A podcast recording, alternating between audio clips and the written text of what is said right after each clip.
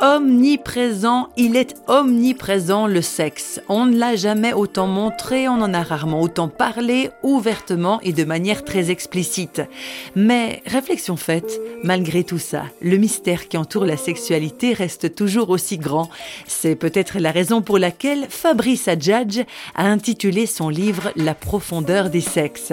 Sous ce titre un peu provocateur, il mène une réflexion profonde, c'est le cas de le dire, sur le simple fait que l'être humain a été créé sexué et que cela affecte son existence tout entière.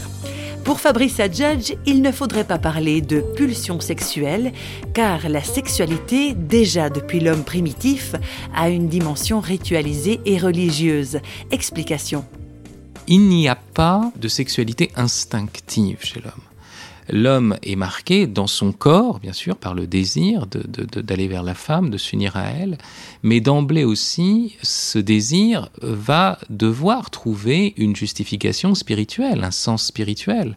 Et donc le premier homme, avec cette intelligence qui est là dans cette fraîcheur, immédiatement se pose la question et sait qu'il y a un sens euh, spirituel, va chercher une garantie spirituelle, même à la fécondité, parce que le but c'est on veut que nos enfants euh, survivent. Donc la question religieuse est d'emblée là, à même le désir sexuel de l'homme primitif.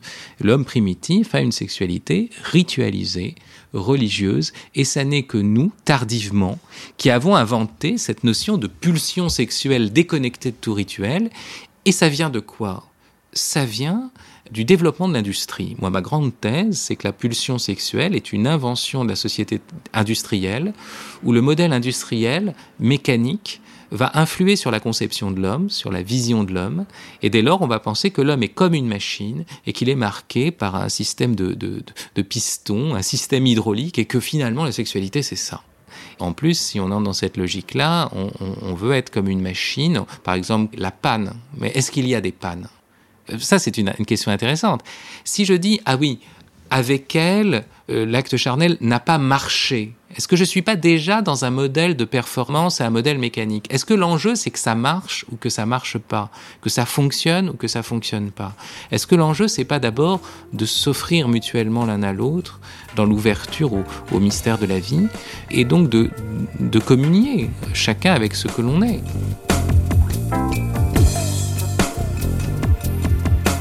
Pour moi, l'acte euh, charnel n'a pas pour finalité le plaisir, il a pour finalité la joie de la communion. Or, la communion qui serait simplement une communion par ce qu'on a de bien, ce qu'on a de beau, quand tout marche bien, c'est une communion superficielle. La communion profonde, c'est une communion où ce qu'il y a de, de, bas et même de trivial en nous s'expose à l'autre dans une pleine vulnérabilité. Eh bien, dans l'acte sexuel, c'est pas une puissance, jouir, faire jouir.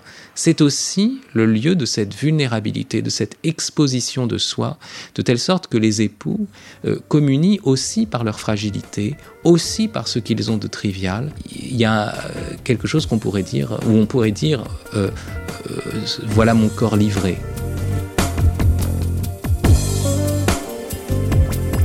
Oui, elle est magnifique, cette intimité du couple, là où la confiance règne, là où on ose se montrer vulnérable, et là aussi où l'amour entre les deux êtres peut s'exprimer physiquement.